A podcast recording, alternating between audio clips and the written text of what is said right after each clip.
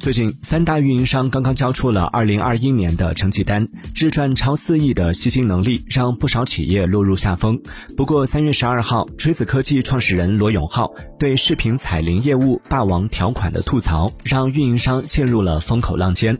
罗永浩在微博上表示：“你的手机可能在你不知道的情况下，被运营商设置了丑陋的视频彩铃，不仅每月悄悄扣钱，还难以取消。”不少网友也纷纷对此声援，质疑运营商。此举是霸王条款。